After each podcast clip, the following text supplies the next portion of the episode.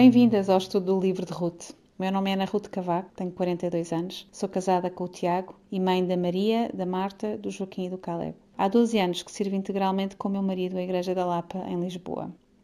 Este estudo do livro de Ruth nasce como resultado de sete anos de encontros de oração de um grupo de mulheres em Lisboa.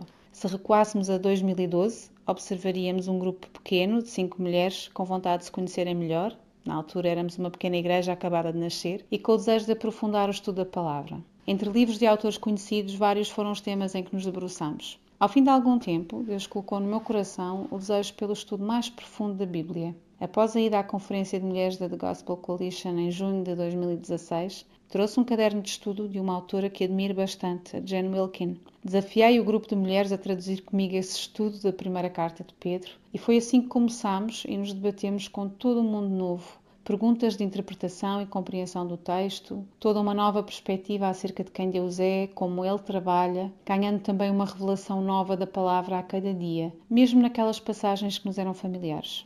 Este grupo foi aumentando e novos estudos também se seguiram. Hebreus, Josué, Tiago, Cartas de João, Juízes, todos da mesma autora. A cada conclusão, a certeza de que precisávamos continuar a estudar ao detalhe cada passagem da Bíblia, cada livro, cada carta. Quando no verão passado regressei a esta mesma conferência, levava na bagagem o último caderno traduzido e o desejo de o entregar em mãos à Jen Wilkin, numa tentativa de a encorajar a continuar o bom trabalho, mas também com a intenção de a desafiar a vir a Portugal. Resumindo a conversa que consegui ter com ela, a moral da história foi: eu até posso ir a Portugal, mas acho que está na hora de começares a pensar fazer igual no teu país. Confesso que no início achei uma resposta demasiado fácil de dar, mas com o passar dos meses esta ideia foi voltando. Também porque no decorrer dos estudos anteriores, alguns tinham sido os grupos de mulheres de outras igrejas em Portugal a demonstrarem interesse, a comprarem os estudos e a pedirem mais. Com este incómodo a crescer, comecei a pensar na melhor maneira de arregaçar as mangas. Neste processo, chamei as mulheres que estão comigo na liderança das reuniões de estudo e oração. O desafio foi juntar ideias, alinhavar um raciocínio e tornar o estudo prático e profundo. Foi difícil, foi trabalhoso, mas nada do que vale a pena é simples ou fácil. Acredito que enquanto igreja nós somos chamadas a trabalhar, a unir esforços, a identificar dons e a usar de excelência. Somos capazes disso tudo, graças ao trabalho de Cristo em nós e do seu Espírito Santo conosco. Sou agradecida a Deus por estas mulheres, pelo desejo delas de servir e pelo empenho de cada uma delas que alinharam nesta primeira grande aventura. Para garantir que nada nos escapava, chamei o meu irmão Tiago, que estando dedicado também ao estudo da palavra, ajudou à revisão do conteúdo e contribuiu com notas importantes. E é com ele que eu vou ter esta primeira conversa desta primeira semana. Vamos ao método de estudo. Como é que este estudo funciona? Temos três etapas: a etapa da compreensão, da interpretação e da aplicação. Lembras de fazer testes de português?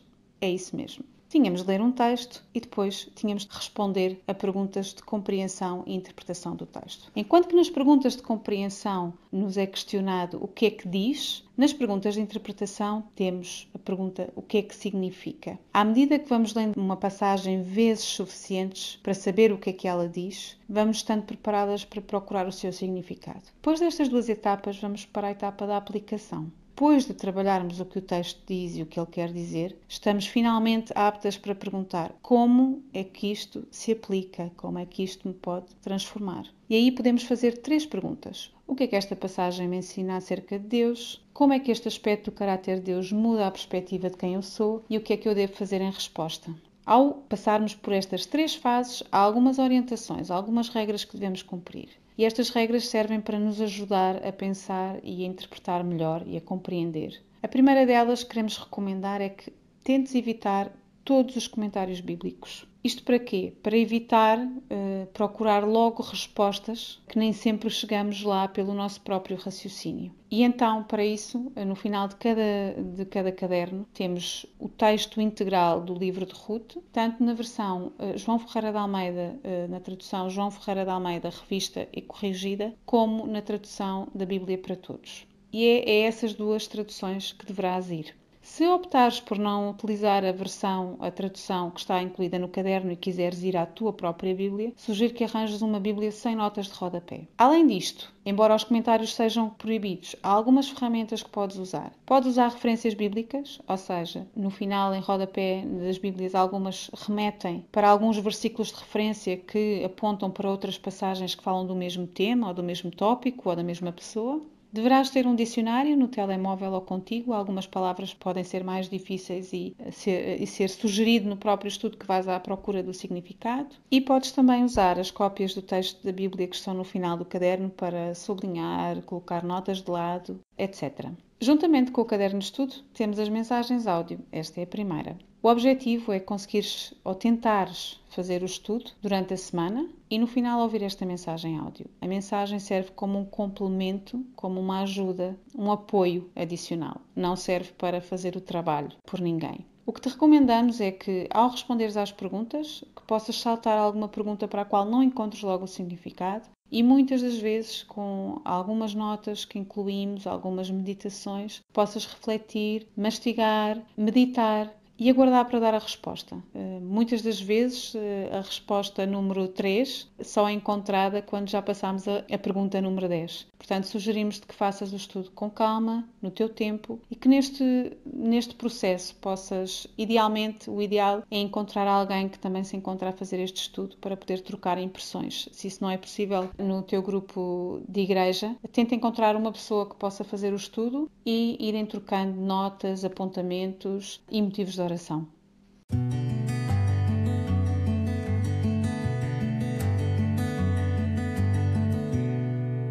Para esta primeira semana tenho comigo o Tiago Oliveira, que tem 40 anos, é casado com a Marta e é pai do Ruben, do David e do Tiago. Foi pastor na Igreja Batista da Graça em Lisboa durante seis anos e desde 2012 que vive no Mississippi, nos Estados Unidos, onde está a estudar neste momento para obter o doutoramento em estudos bíblicos. Lá é também pastor e tem o plano de regressar a Portugal em 2021 para pastorear a primeira Igreja Batista de Lisboa e também para iniciar um novo trabalho teológico no Seminário Martin Busser, Portugal.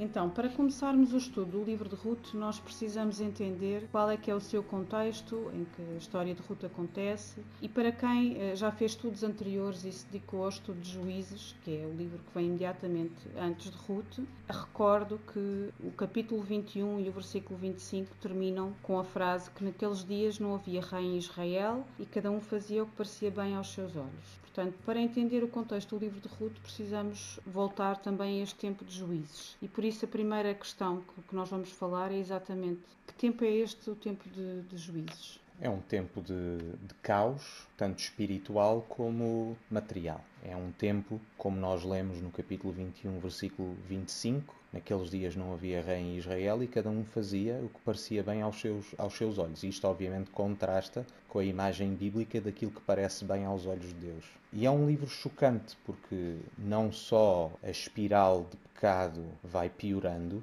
e o pecado de Israel piora, como o livro de Juízes acaba com dois episódios do mais macabro que nós possamos imaginar do ponto de vista histórico. E portanto, quando chegamos ao livro de Ruth e lemos que se passa nos dias em que os juízes julgavam, essas imagens de caos e de negridão vêm imediatamente à mente. E isso é extremamente importante porque contrasta com o livro de Ruth, de todas as formas.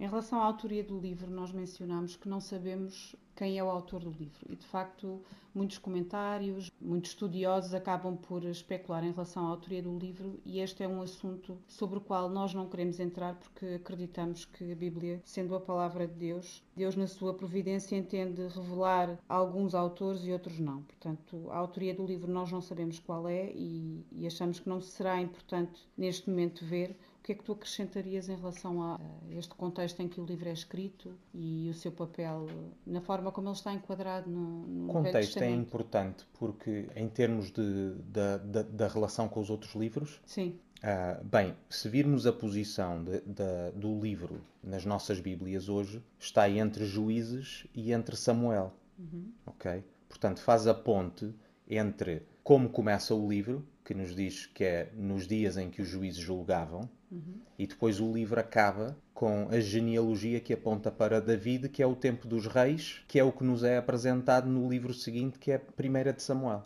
Uhum.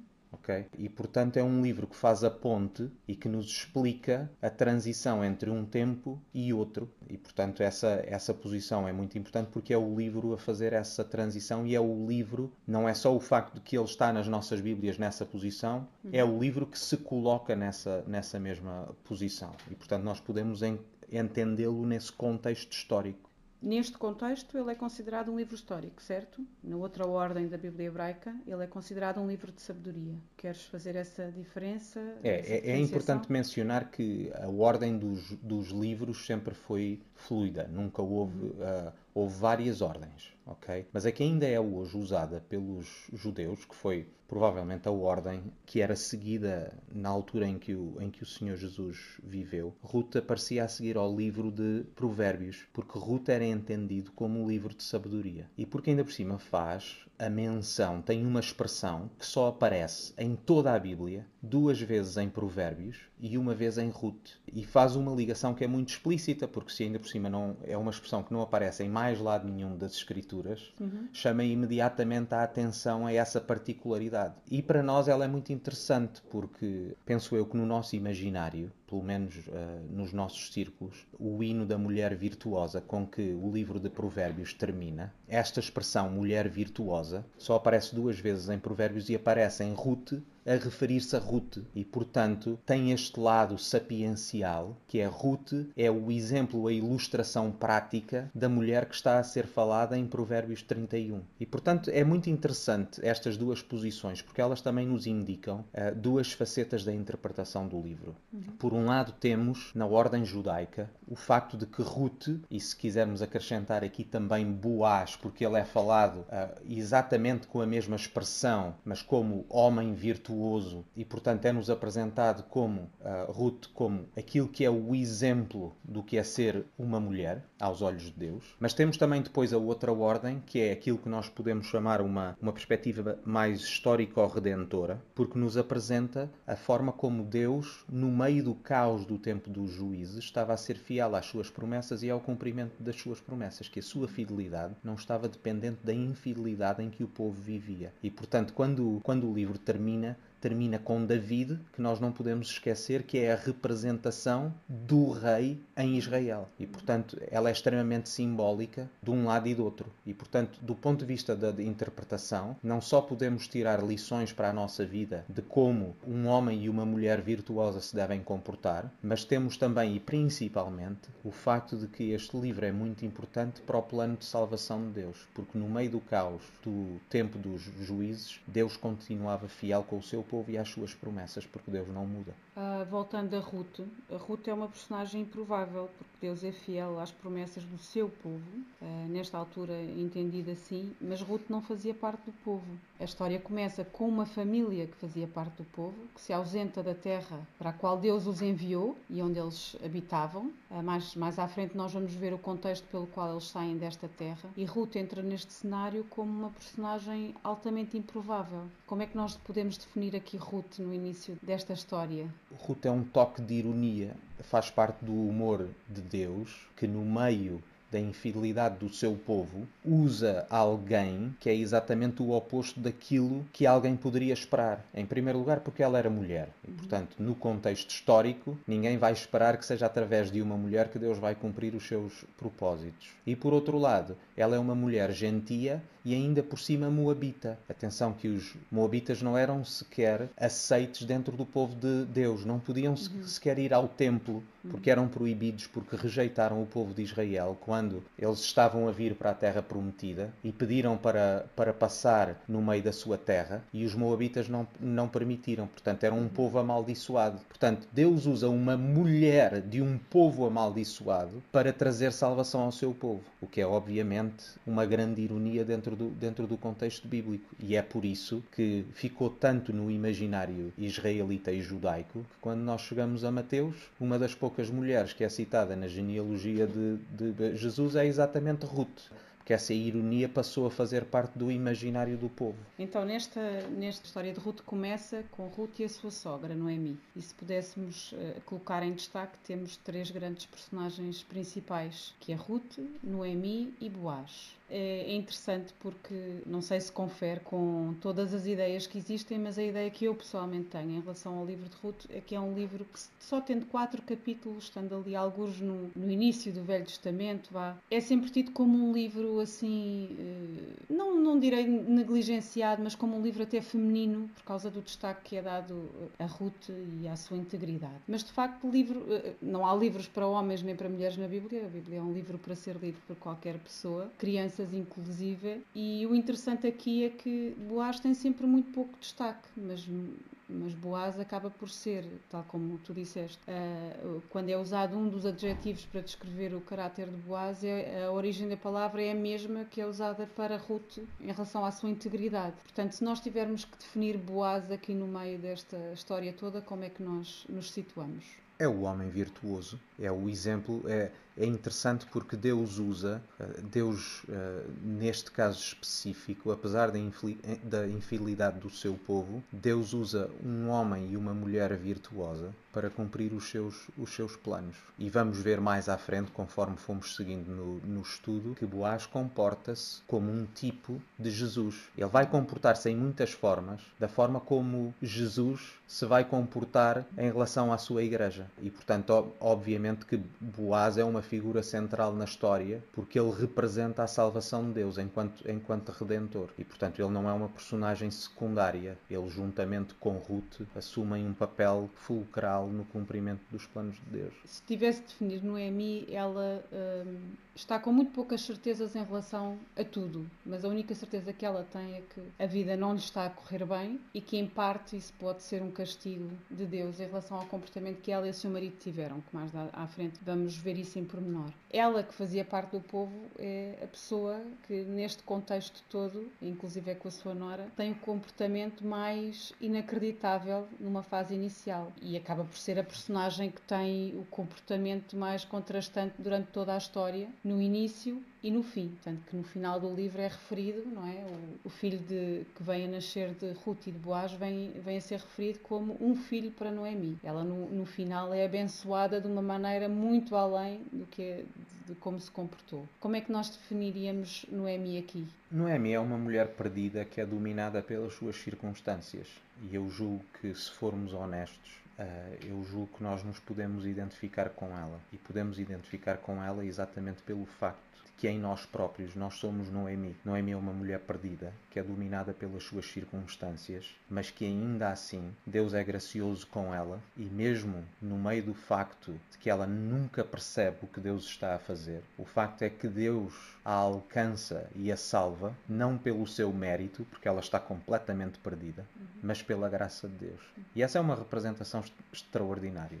Penso que nos podemos identificar tanto com ela, porque nós temos tanta tendência no meio das nossas circunstâncias e dificuldades da vida, de porque não compreendemos o que Deus está a fazer, de certa forma perguntamos os, os porquês e falta-nos confiança, mas também mostra, mais uma vez, que a segurança de Noemi não está nela própria, que é, mesmo quando ela não acredita e mesmo quando ela está alienada daquilo que Deus faz, Deus continua com ela. E, portanto, é uma ilustração da forma como Deus realmente salva o seu povo, porque ela está perdida. Sim, se, se tivermos de nos querer identificar com alguma personagem, Ruth coloca a fasquia bem alta e Noemi ilustra bem o nosso comportamento no geral e até como filhos de Deus, não é? Enquanto pessoas já resgatadas que tantas vezes nos continuamos a comportar como se ainda não tivéssemos sido redimidos e a duvidar daquilo que Deus vai fazer. Creio que Noemi é uma boa ilustração. Este livro, nós tínhamos falado nisto quando estivemos a, elaborar o, o estudo, de facto começa numa, numa época onde há dificuldades. São duas mulheres, numa altura em que as mulheres não podiam subsistir sozinhas, era muito complicado uma mulher ficar sozinha. Era uma viúva, era, na prática eram duas viúvas, uma mais velha que a outra, e o livro começa com um tempo de escassez para elas, não é? Elas, uh, Noemi regressa à sua terra porque sabe que à partida o tempo de fome já terá passado e, portanto, estando sozinha, não, não faz sentido permanecer numa terra estrangeira. E o que tínhamos falado quando estivemos a falar do estudo é que de facto Deus providencia, até num curto espaço de tempo, a chegada a, quando eles chegam a Belém, uma forma de se, de se sustentarem e de terem alimento, mas este livro não é acerca, ou não é só acerca de alimento e de subsistência, não é? Como é que Deus faz, como é que nós podemos ver aqui a maneira como Deus liga o físico, aquilo que nós precisamos, o nosso imediato, as nossas necessidades materiais, com a nossa necessidade de redenção. Penso que essa é uma, é uma questão que espero podermos conversar um pouquinho, em especial quando virmos o capítulo 1. Mas é importante uh, esclarecer uma coisa, que é, na Bíblia e na mente de Deus, não existe uma dicotomia ou uma separação entre aquilo que é espiritual e aquilo que é material, que é uma coisa que nós tendemos a fazer. E este livro ilustra-nos exatamente o oposto. Nós estamos no tempo dos juízes, é um tempo de caos, e isso verifica-se também na falta de pão. Okay? A falta de pão não é uma circunstância aleatória, é uma circunstância que é o resultado do facto de que Deus abandonou o seu povo ao seu próprio pecado. Depois temos a família a abandonar a terra que uh, Deus deu ao seu povo e onde prometeu abençoá-lo. E portanto vamos ver como as questões espirituais e, e as questões físicas não podem ser separadas. Uh, e é nesse enquadramento que nós vemos também Noemi, que em primeiro lugar está com o seu marido e com os seus filhos e que fica completamente desolada e entrega à sua própria sorte. E é por isso que depois vemos, por exemplo, no final do capítulo 1, diz-nos que eles ouviram o quê? Que eles ouviram que o Senhor visitou a sua terra. Ou seja, exatamente porque na Bíblia não existe essa separação entre o físico e o, e o material. O facto de Deus ter visitado o seu povo significa que mais uma vez eles são prósperos materialmente. Portanto, Noemi aparece no meio desse enredo em que está a sofrer as consequências, o povo como um todo está a sofrer as, as consequências do seu pecado e vemos na progressão do livro em Deus a redimi-los e a visitá-los, se, se, assim podemos dizer, não porque eles merecem, mas pela graça e pela misericórdia de Deus. E portanto, Noemi, sem saber, está a ser sustentada por Deus. Noemi e Ruth, que estão completamente entregues ou aparentemente entregues à sua sorte, tanto que a situação delas era extremamente perigosa, extremamente vulnerável, temos duas mulheres que são sustentadas pelas mãos de Deus, mesmo quando não o conseguem reconhecer ou perceber. Então, terminando esta semana 1, que é a introdução uh, do contexto do, do livro de Ruth, a última questão desta semana é precisamente quais são os temas centrais deste livro. O que é que nós devemos reter agora que vamos ler o livro várias vezes durante o estudo? Recomendamos que a cada semana além de nos dedicarmos a cada secção do texto que é proposta, sugerimos que seja sempre lido o livro completo de Ruth. São quatro capítulos e importa uh, reter uh, quais são os temas principais ao estarmos a ler o livro de Ruth. Bem, em primeiro lugar e acima de tudo, uh, se é que podemos resumir numa palavra, temos que dizer redenção porque é uma palavra que é muito repetida, em especial ela começa a explodir no capítulo 2. Deus é fiel no meio da infidelidade do seu povo, que as suas promessas são verdadeiras, que Deus não se esquece do seu, do seu povo e mesmo quando as circunstâncias parecem ser completamente opostas àquilo que Deus prometeu, Deus continua fiel porque ele não pode negar-se a si mesmo. É o que ele é. Portanto, essa é, essa é a principal, é que Deus continua a cumprir as suas promessas e o seu plano de salvação e redenção para o, para o seu povo. Agora, note-se isto, porque a palavra redenção aponta para um significado de que alguém precisa que algum outro faça alguma coisa por si. E neste caso, o povo, que está completamente entregue ao seu próprio pecado e à sua própria desobediência, precisa de um Deus que faça por eles o que eles não conseguem fazer por eles mesmos. E é exatamente o que Deus está a fazer. Quando o povo está completamente alienado de Deus, Deus continua a fazer mesmo aquilo que eles não querem que Deus faça. Em segundo lugar, e embora seja importante, é, é secundário em relação a, ao ponto principal, tem a ver com a virtude de Ruth e, e Boaz. Porque Deus decide agir a partir de um homem e de uma mulher virtuosa. E julgo que isso é importante para nós também, porque aprendemos que é possível, mesmo no meio da infidelidade, que neste caso é do próprio povo de Deus, que podemos ser fiéis mesmo quando os outros são infiéis. E de que Deus também é fiel a essa fidelidade, porque Deus age através de Boaz e Ruth na sua fidelidade com Deus. E portanto Deus abençoa-os na medida da sua fidelidade. E, e esse é um aspecto importante também, porque nós somos chamados a viver de forma fiel hoje e muitas vezes somos chamados a viver de forma fiel, mesmo quando no contexto da igreja as pessoas vivem de forma infiel. Ou seja, a infidelidade dos outros,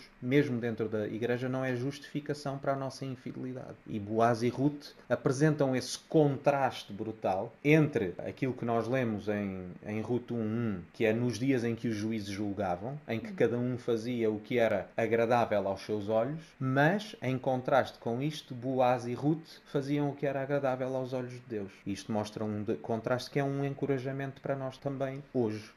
Portanto, eles são o nosso exemplo. É, eu queria só acrescentar para quem, para quem esteve a estudar o livro de, de, Juízes que de facto esta ideia fica muito presente, porque esta é uma época que pode parecer muito confusa, mas que nos dias de hoje também se aplica. Nós continuamos a viver tempos em que cada um faz o que é certo aos seus próprios olhos. Nós vivemos num país onde temos liberdade, podemos fazer as nossas escolhas no geral sem, sem sermos recriminados por isso, e isso aplica-se tanto a quem tem fé e a quem não tem fé. Sim, porque isso aplica-se à Igreja também. Repara, uhum. que é nós não podemos pressupor só porque a Igreja ou só porque a maioria dos membros está a viver de determinada maneira uhum. que isso nos dá o aval para fazermos exatamente Exato. o mesmo ou para pressupormos que as pessoas estão a fazer o que é certo. O facto uhum. de que a maioria, mesmo dentro da, da Igreja, uh, está a tomar determinadas decisões, isso, uh, isso não é um selo da aprovação de Deus. Exato. E não nos dá o aval para uhum. nós fazermos da mesma forma.